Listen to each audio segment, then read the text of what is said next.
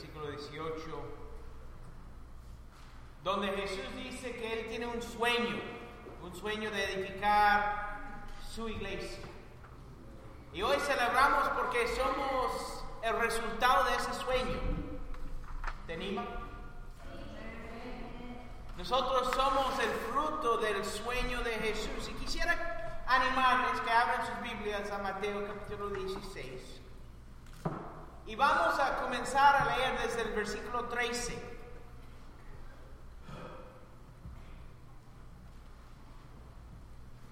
Dice, cuando llegó a la región de Cesarea de Filipo, Jesús le preguntó a sus discípulos, ¿quién dicen la gente que es el Hijo del Hombre?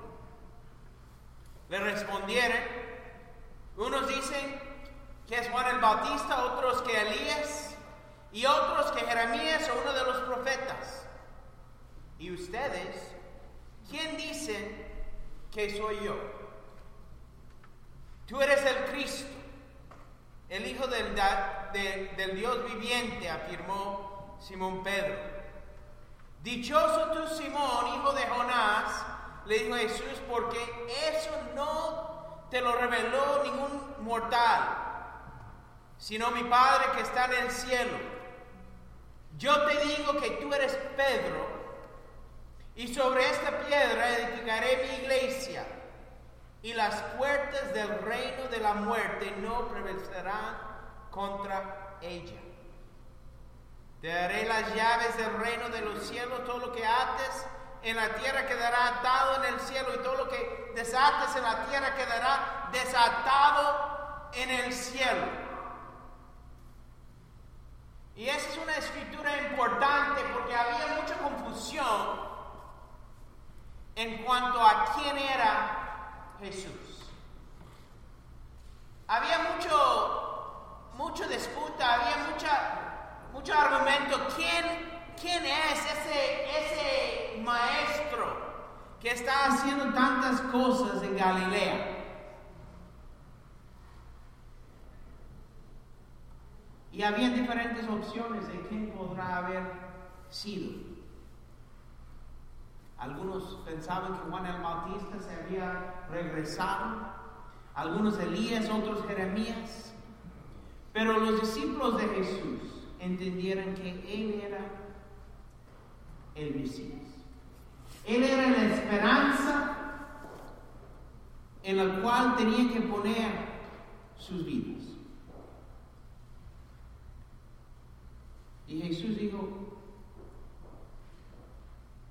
lo que tú has entendido no te ha sido revelado por ningún hombre, sino por Dios mismo. Hoy quiero animarte que estamos construyendo sobre esa misma piedra hoy día que fue revelado en aquel entonces. Que Jesús es el Mesías. Jesús es la esperanza del mundo en el cual vivimos. En Él tenemos que poner nuestra confianza, en Él tenemos que poner nuestras vidas. Y cuando Jesús habla de, de tener un sueño, lo increíble es que en mi experiencia los sueños normalmente no se nacen de sí mismos, sino que están sembrados en el corazón de los hombres. Algún día tú dices, yo quiero hacer algo. Y tengo un sueño de hacer algo grande. Mañana los Estados Unidos celebra el sueño del doctor Martin Luther King Jr. Pero su sueño no era un sueño propio, sino era un sueño basado en las mismas palabras de Jesús. El que luchó por la igualdad, el que luchó por, por los derechos civiles, entendió que no, eran, no era un sueño humano, sino un sueño que estaba mismo desplegado en la palabra de Dios. Y aún Jesús mismo a decir que tiene un sueño de construir, de edificar su iglesia, ese sueño no se nació por sí mismo, Jesús aprendió su sueño de su Padre.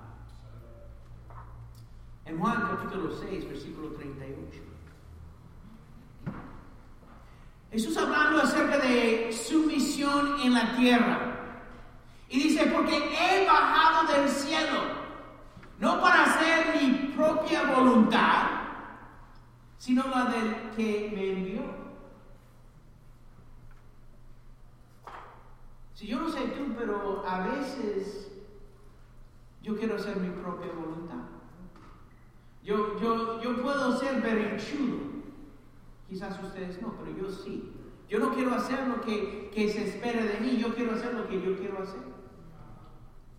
Pero Jesús dice que Él bajó del cielo, Él vino. Llegamos, estamos saliendo de, la, de las fiestas navideñas, celebramos la venida de Jesús y Él mismo dice, yo he venido, no para hacer mi voluntad, sino la voluntad del que me envió. Él, su propósito en esa tierra era hacer la voluntad de Dios. Otra vez en Juan capítulo 4, versículo 34, dice, mi alimento es hacer la voluntad del que me envió y terminar su obra, les dijo Jesús. Jesús dice que no solamente vino para hacer la voluntad de Dios, pero también vino para terminar la obra de Dios. Cumplir con el sueño de Dios, cumplir con el deseo de Dios. Y algo es increíble, es que desde la creación del hombre, Dios ha tenido un propósito para nosotros. Él quiere estar junto con nosotros. En Juan 12, versículo 49, Jesús dice, yo no he hablado por mi propia cuenta. El Padre que me envió me ordenó qué decir y cómo decirlo.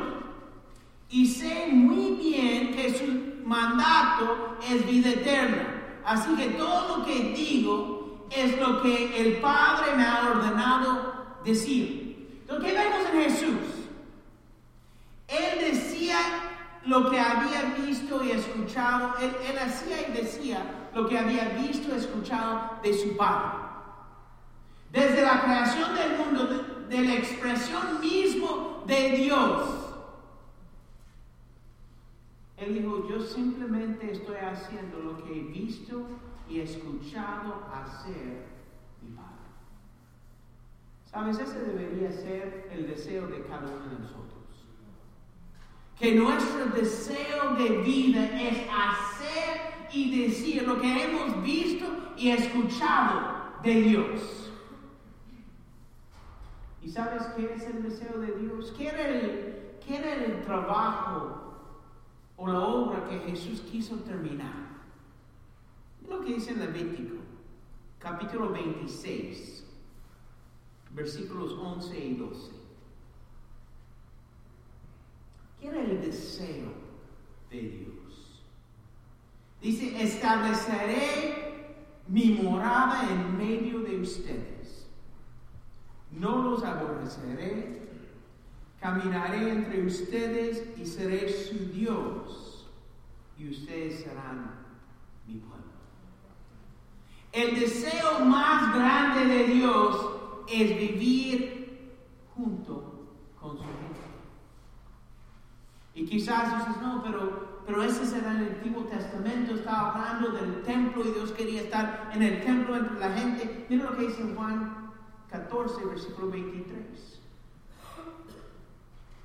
Le contestó Jesús, el que me ama obedecerá mi palabra y mi Padre lo amará y haremos nuestra vivienda en él. Sabes, en el Antiguo Testamento, en Levítico, Dios dice, yo quiero vivir entre ustedes y quiero caminar junto con el pueblo. Pero Jesús en, Juan 14 dice, mira, si, si obedeces mi Padre, si obedeces lo que yo digo, mi palabra, mi Padre lo amará. Si obedeces la palabra de Dios, Dios te ama, pero no solo te ama. Dice que Él junto con Jesús, junto con el Espíritu Santo, hará su vivienda en ti. ¿Sabes? A veces la gente pregunta, ¿por qué hacemos tanta bulla cuando una persona se bautiza? Cuando una persona toma la decisión de arrepentirse y bautizarse en Cristo, es precisamente por eso. Porque en ese momento Dios está haciendo su morada dentro del corazón de esa persona. En ese momento, en el momento en que alguien entra y sale de, de las aguas del bautismo, Dios deposita su espíritu y hace su morada dentro de la persona. Hoy, si, si, no, si no te recuerdes de nada más de lo que hablamos hoy, quiero que te recuerdes eso. Dios quiere vivir contigo. Él quiere hacer su morada en ti. Cuando hablamos de construir una iglesia, hablamos de construir discípulos de Cristo. Porque cuando entendemos la iglesia como templo, cuando entendemos la iglesia como hogar para Dios, la vivienda de Dios es el corazón de sus segadores. Ahora, esta reunión es increíble, porque es una reunión de celebración de los amantes de Dios, del templo de Dios, del cuerpo de Cristo. Y por eso nos cantamos, por eso, por eso alabamos, por eso confraternizamos porque es una celebración de propósito junto. Pero el deseo de Dios, Él quiere morar en ti. Cuando Jesús dice, yo quiero edificar mi iglesia, no estaba pensando en edificio. No estaba pensando levantar ladrillo sobre ladrillo y adornar con, con vidrio pintado. No digo que hay algo malo, estoy agradecido que tenemos un lugar bonito para alabar a Dios, que hoy por lo menos está más caliente que hace un par de semanas. Estoy agradecido por esas cosas, pero en realidad lo que, lo que Jesús quería edificar no era ese edificio, sino tu vida tu corazón. Él quería construir en ti su morada. Quería hacer de ti un hogar para su espíritu. Y eso es lo que hoy celebramos. Hoy tenemos tres puntos. La iglesia es comprada, la iglesia es construida y la iglesia es comisionada. Primer punto es que la iglesia es comprada. La iglesia comprada en Hechos 20, versículo 28, para que tengas el contexto, Pablo estaba saliendo de estar con los ancianos de Éfeso y estaba dando instrucciones a ellos, porque se iban a separar. Él se iba a ir a Jerusalén perdón, se iba a ir a Roma y este y estaba dejando los ancianos, los pastores en Éfeso. Y en versículo 28 dice, tengan cuidado de sí mismos y de todo el rebaño sobre el cual el Espíritu Santo los ha puesto como obispos para pastorear la iglesia de Dios. Y si estás tomando notas o tienes un lapicero, ese es algo bueno para remarcar. Pastorear la iglesia de Dios y después de la coma que Él adquirió con su propio sangre. O sea, la iglesia pertenece a Cristo. Amén. La iglesia es de Jesús. ¿Y por qué? Porque Él mismo lo compró con su propia sangre. Yo no sé tú, pero cuando tú has esforzado mucho por algo, lo valores, ¿verdad? Dice, la gente dice, no, mira, ese, ese proyecto tiene sudor y sangre, ¿verdad? Cuando, cuando tú te has trabajado, fajado por algo, tenemos, tenemos hermanos que tienen negocios y se han fajado han, dejado de dormir, han dejado de, comprarse cosas, se han invertido su, su sudor y su sangre y su tiempo. ¿Y crees que lo valoran? Claro. ¿Crees que, que, los papás valoran sus hijos y han invertido toda su, su vida en ellos? Pues Pablo recuerda a los obispos de Éfeso, dice, cuiden de la iglesia. Bueno, cuiden de sí mismos primero.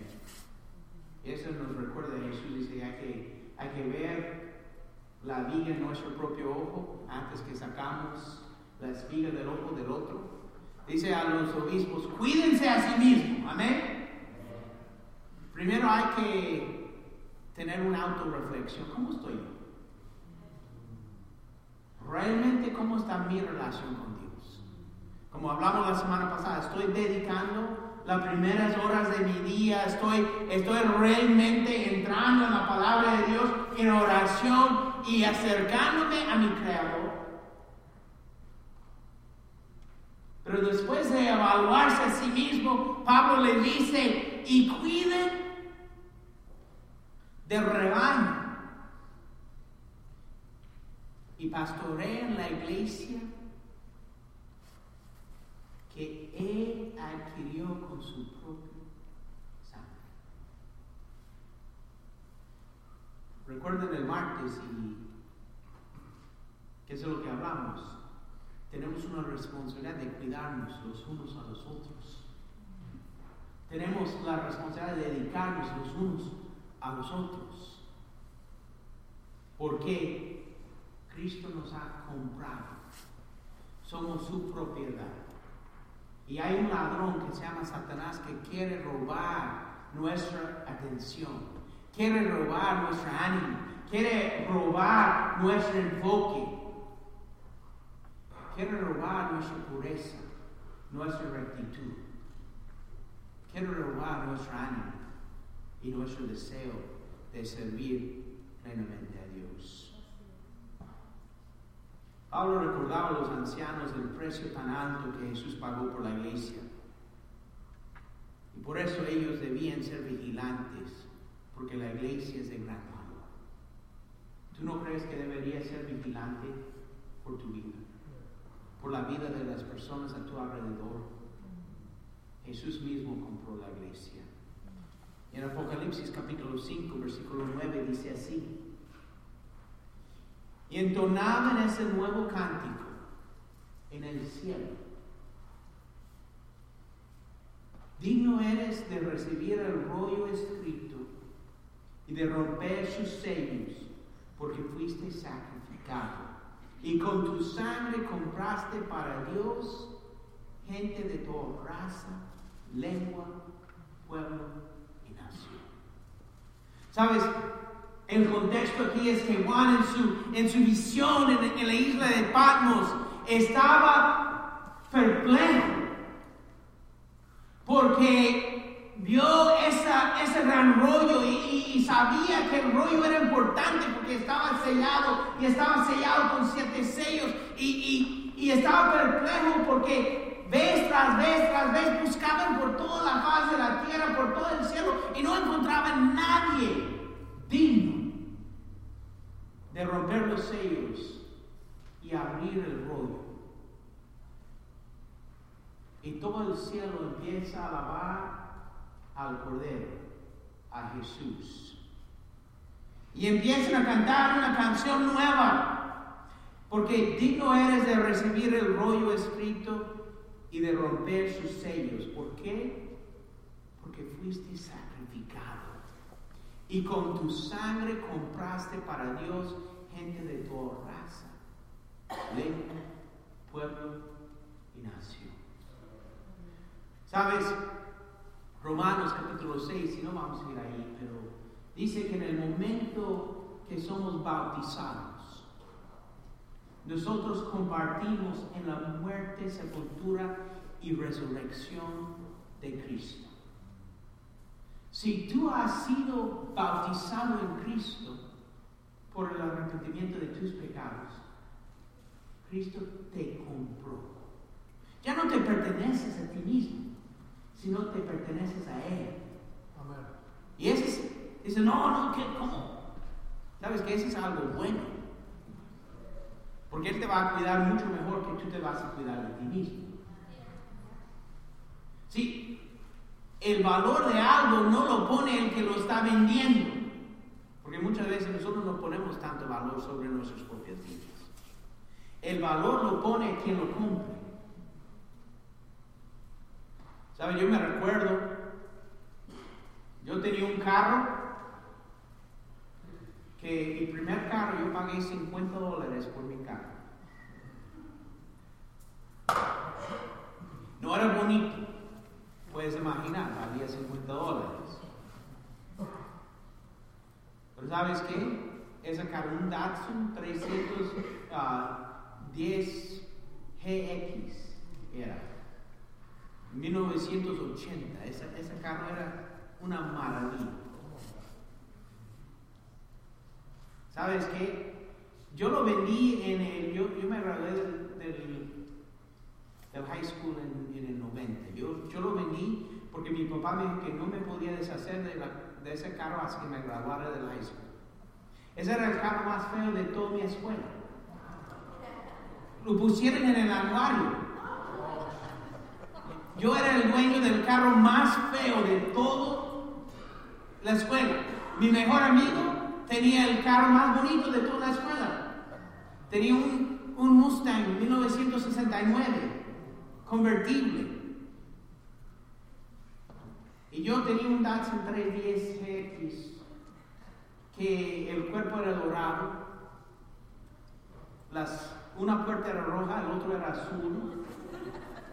Las llantas, porque los conseguí todos y no tenían 16, 17 años y no sabía. O sea, las llantas eran, los cuatro eran diferentes tamaños.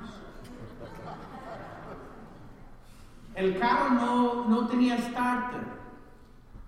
Pero como era, como era de palancas, este, a empujón lo arrancamos todos los días.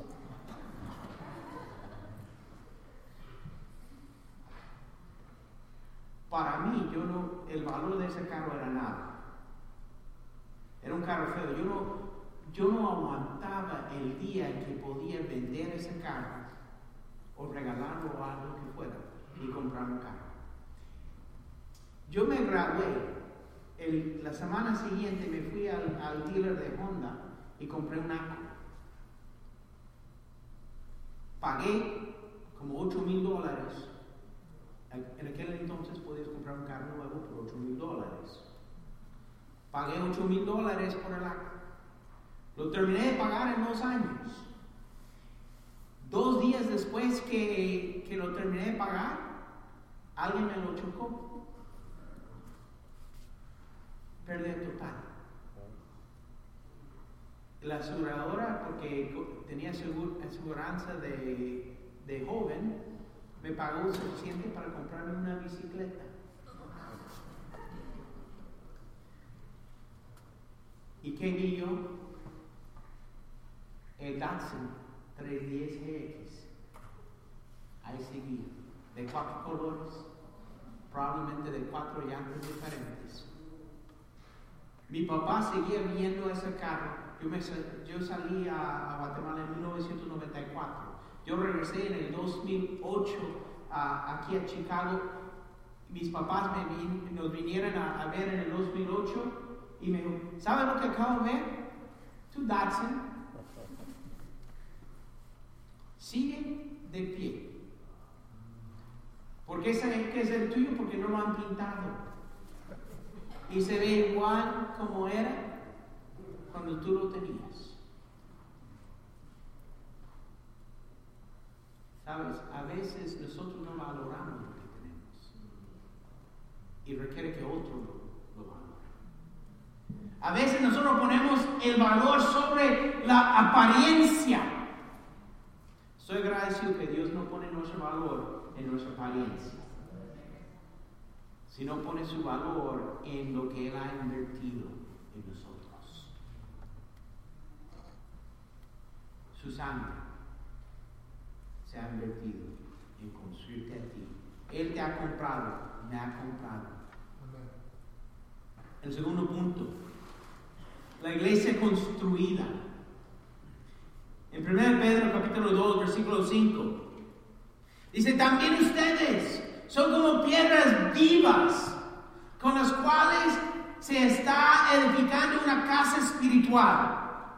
De este modo, llegan a ser un sacerdocio santo para ofrecer sacrificios espirituales que Dios acepta por medio de Jesucristo. ¿Sabes? Pedro dice, tú y yo somos las piedras vivas de la iglesia. ¿Sabes? Esa iglesia en la cual estamos reunidos, ese edificio, por sí mismo no puede crecer. No es orgánico. Pero la iglesia de Cristo es orgánica. Tú y yo no somos piedras muertas, somos piedras vivas. Por eso hablamos el martes pasado que, que la iglesia crece según la actividad de cada miembro.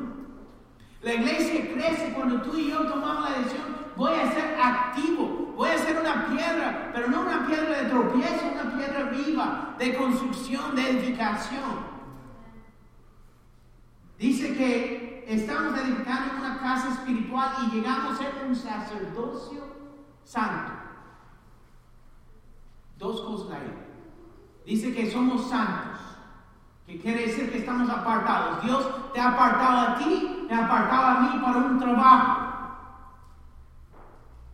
Ese trabajo es construir su iglesia. Pero también dice que somos un sacerdocio. Si a veces pensamos, llegamos a la iglesia y el líder, el pastor, él es el que, está a cargo y él es el que va a hacer las cosas. Y nosotros somos los oyentes.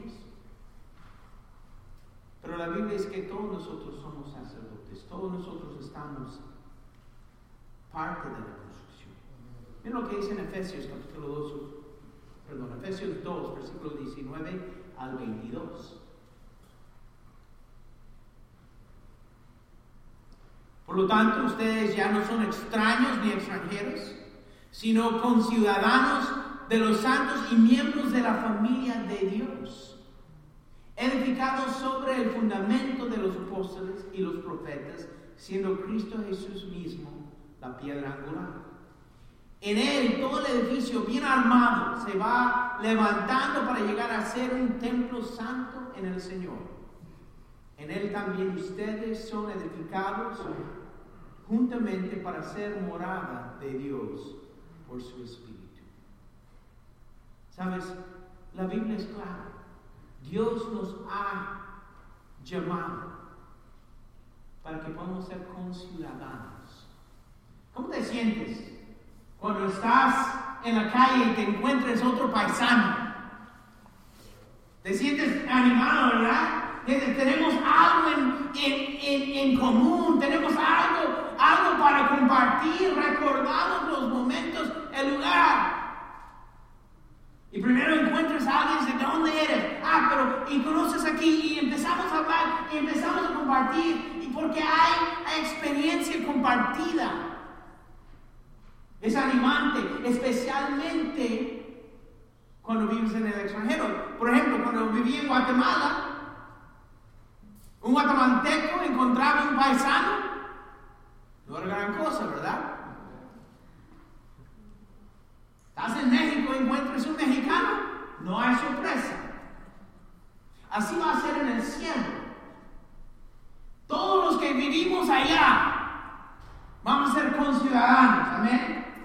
No, no, no hay sorpresa encontrar un, un, un cristiano en el cielo, amén. Pero cuando encuentres un cristiano en la tierra, es motivo de alegría. Y Pablo dice, mira, ustedes no son extraños ni extranjeros. ¿Saben una de las cosas que más me preocupa? Cuando los cristianos llegan a la iglesia y son, fríos los unos con los otros. no, no debería ser así.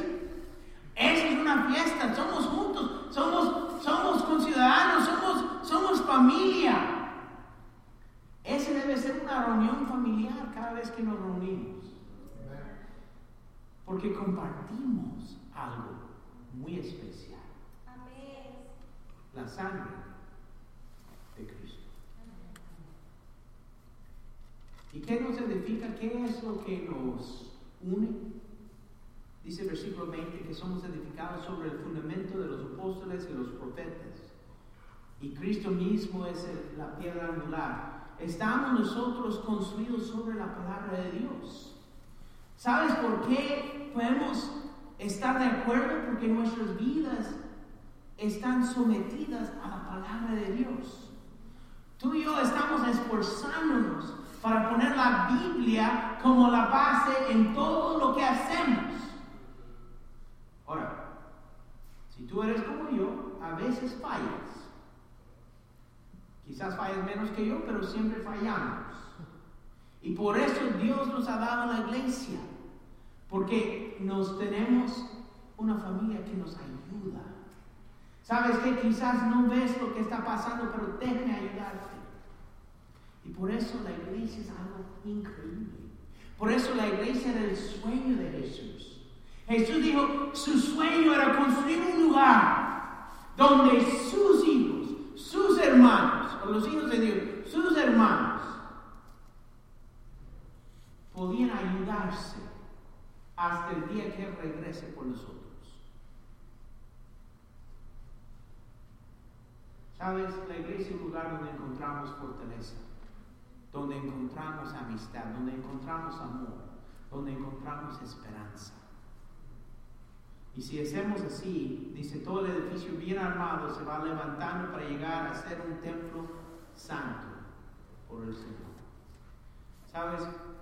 Nuestro, nuestro sueño debería ser llegar a ser un templo santo. Quiero apartarme de todo lo que no agrada a Dios y vivir de una manera donde Él me mira con porque vamos a llegar a ser morada de Dios por su Espíritu. ¿Qué tal? ¿Alguna vez cuando, cuando dice, mira, yo voy a salir, quizás te casaste conseguiste tu primera casa? ¿Y qué hiciste? ¿Fuiste y metiste toda la basura de la calle dentro de la casa? Porque ibas a vivir ahí con tu amada, tu amada de mejor manera que tú podías con, con la posición en la cual estabas. Sacaste toda la basura, pintaste las paredes, compraste las cositas. Yo me recuerdo, un día nos casamos, no teníamos nada. Compramos una cama y, y teníamos una mesa de plástica con cuatro, cuatro uh, sillas plásticas, una de patio en el, en el comedor.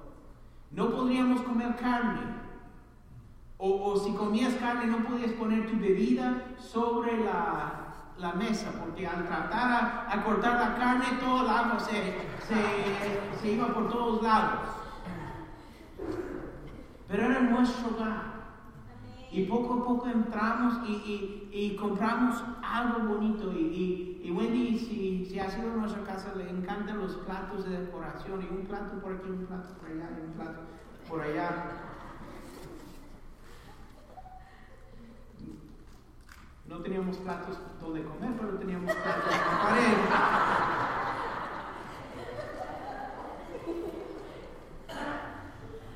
Yo trataba de romper los platos, pero, pero como que quieren en contra de balas. No, no, no, no es cierto. Wendy es muy, muy paciente. Todos los que rompí ella los pegó todos con super Este, pero entramos la casa con todo, con todo el esmero, con el deseo de dar el mejor a Dios. Hoy quiero animarte a soñar. Si tú vas a ser la morada, el hogar del Espíritu Santo, sé el mejor hogar posible para tu Dios. Sueña con darle un hogar digno. Muchos sueñan con comprar casa. Y busquen. Y quiero vivir en esa parte. Y quiero, quiero comprar tales muebles. Y quiero... Tenemos el mismo esmero para nuestro Dios.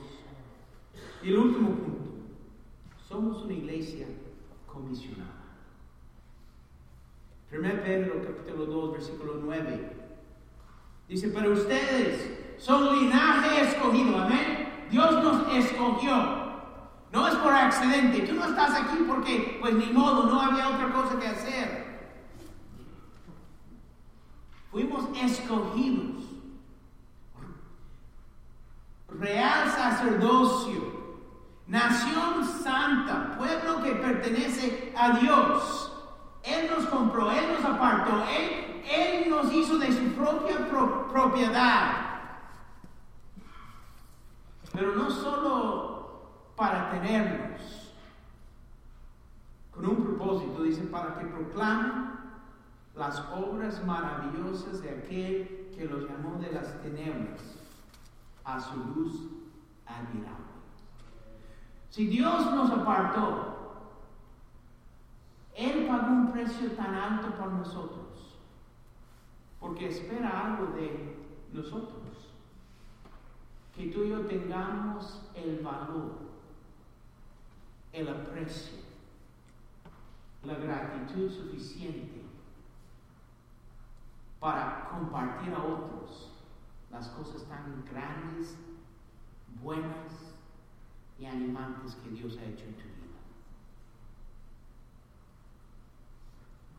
No parece tan difícil lo que nos pida. Mira, yo te he dado todo. Dime, hijo, lo único que te pido es que anuncies mis obras. Anuncies lo que yo he hecho. Dame crédito por lo bueno. No lo tomes tú. Mateo 28, versículo 18 dice así. La misma idea. Jesús se acercó a ellos y les dijo, se me ha dado toda la autoridad en el cielo y en la tierra. Por tanto, vayan y hagan discípulos de todas las naciones, bautizándolos en el nombre del Padre, y del Hijo, del Espíritu Santo, enseñándoles a obedecer todo lo que les he mandado a ustedes.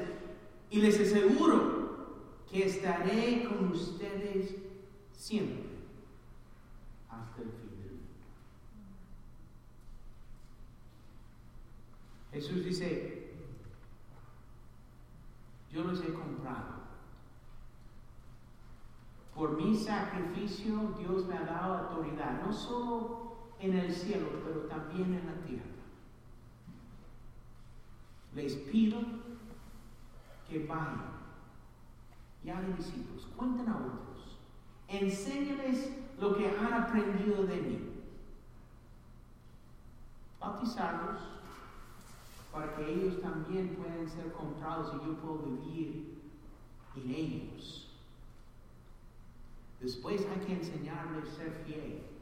Ese es el trabajo de la iglesia. Pablo le decía, pastorea la iglesia a los obispos en, en Éfeso. Jesús lo compró, pero a ustedes les toca cuidarlo. Cuidar la iglesia. Jesús dice, mira, hagan discípulos, enséñenles, bautízalos, pero después cuídalos. Y por mi parte, dice, estaré con ustedes todos los días hasta el fin del mundo. ¿Por qué? Va a estar con nosotros porque Él vive en nosotros. Jesús tiene un sueño. Ese sueño es edificar su iglesia. Ese sueño empieza con ti y conmigo. Cuando tomamos la decisión de dejar nuestro pecado, arrepentirnos, bautizarnos, dejar que Él muera en nosotros, llegamos a ser las piedras vivas. Y Dios nos da el propósito de llamar a otros para hacer lo mismo. Amén. ¿Sabes? Si hoy eres cristiano, quiero animarte que tomes en serio el sueño de Jesús y lo hagas tu sueño.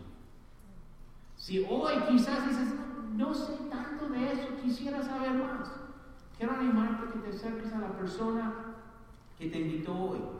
Dice, ¿sabes qué? Yo quisiera saber cómo puedo hacer que el sueño de Jesús pueda ser mi sueño también. Que Dios te bendiga. Amén.